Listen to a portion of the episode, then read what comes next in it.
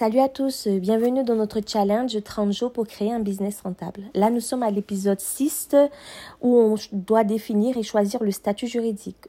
Aujourd'hui, nous allons attaquer l'étape 1 qui parle du fameux statut, enfin un des statuts, parce qu'il y en a plusieurs, qui est le EIRL. Alors, qu'est-ce que ça veut dire EIRL Qu'est-ce que ça signifie? Alors, le sigle EIRL, ça ça signifie entreprise individuelle à responsabilité limitée L'IRL est un statut qui permet aux entrepreneurs individuels de protéger leur patrimoine personnel. Le IRL n'est donc pas une société, mais un statut particulier. Quelle différence on va faire entre une UEIRL et une EARL Il faut savoir que EIRL et EARL permettent de lancer seul son activité sans aucun associé. Contrairement à EIRL, EARL est une société qui implique des formalités de création et de gestion plus complexes. Par ailleurs, les perspectives d'évolution d'une EIRL sont plus limitées qu'une EARL, puisqu'il n'est pas possible d'y accueillir de nouveaux associés. Alors, qui peut créer une EIRL ben, Toute personne, tout le monde peut créer une EIRL, que, ce soit pour une activité principale ou complémentaire. La seule condition étant que l'entrepreneur doit être majeur, avoir 16 ans, ou avoir 16 ans et l'autorisation de ses parents. Alors, combien d'associés pour constituer une IRL ben, Le IRL, elle est composée d'une personne unique en effet, ce statut social permet à un entrepreneur seul d'exercer une activité professionnelle en son nom propre. Ah bah comment maintenant on va créer justement une IRL Comment on va l'ouvrir? Alors, les formalités pour créer cette IRL, elles sont pas très compliquées. Vous faites une déclaration individuelle auprès du centre de formalité des entreprises, ce qu'on dit CFE, bien sûr qui, qui est habilité par rapport à là où vous habitez. Vous complétez une déclaration d'affectation du patrimoine. Vous allez évaluer les biens affectés à usage professionnel et le mentionner dans la déclaration et ouvrir un compte bancaire qui sera destiné à cette activité professionnelle.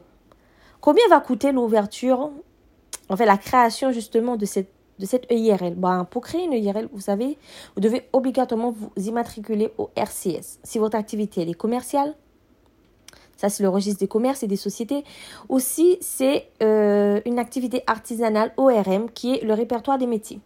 Le coût, il est de 26 euros au RCS et 127 euros au RM. Toutefois, si vous cumulez EIRL et auto-entreprise, l'immatriculation, elle est gratuite. Maintenant, alors comment vous allez remplir une déclaration pour l'affectation de votre patrimoine quand vous êtes en EIRL La déclaration d'affectation de patrimoine, justement, c'est un document par lequel, en tant qu'entrepreneur, vous allez indiquer les biens que, vous allez justement euh, affecter à votre activité professionnelle. Ce sont des biens qui vont appartenir maintenant à l'entreprise puisque ce sera du patrimoine professionnel.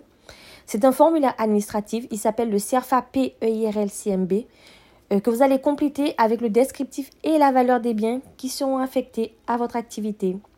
Est-ce qu'on peut embaucher en EIRL En théorie, il est possible d'embaucher, mais en pratique, cela présente des inconvénients. Il est nécessaire de payer des charges patronales, des charges salariales en plus des cotisations sociales.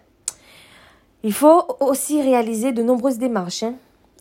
Après, comment est-ce qu'on peut passer de auto-entrepreneur à EIRL bah, L'option EIRL elle reste ouverte tout au long de la vie d'un auto-entrepreneur. Sachez qu'il est possible de cumuler EIRL, auto-entrepreneur. Pour cela, vous devez tout simplement effectuer une déclaration d'affectation de patrimoine auprès du CFE compétent et évaluer la valeur de vos biens. Maintenant, si vous décidez de fermer cette EIRL, maintenant, comment fermer une EIRL c'est pas compliqué encore une fois.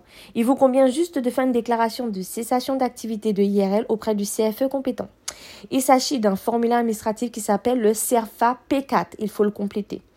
Une fois que la déclaration elle a été effectuée, le IRL est radié et supprimé des différents fichiers, que ce soit fiscaux ou sociaux.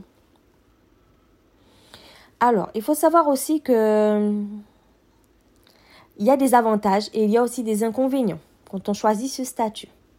Alors, je vais vous donner les quatre avantages. Le premier avantage, c'est que vous êtes seul maître à bord. le deuxième avantage que vous allez rencontrer, c'est que vous pouvez protéger, protéger pardon, vos biens personnels. Vous pouvez aussi cumuler un statut en tant que EIRL et d'auto-entrepreneur. Et vous pouvez choisir l'option IS sans avoir à créer votre société. L'inconvénient, il y a ce qu'on appelle quand même un formalisme qui est très exigeant. Parce que la sanction justement de non-respect de, des obligations comptables, elle est très sévère puisque vous devenez responsable au-delà du patrimoine affecté. L'inconvénient aussi, c'est une capacité de croissance qui reste limitée.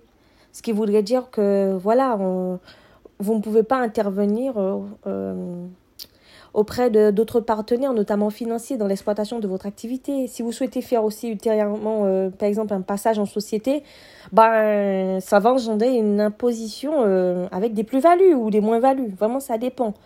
Donc, à, contrario, le passage d'une EUL à une SAS, une SAGE du SAS, ça s'effectue très facilement et à moindre coût.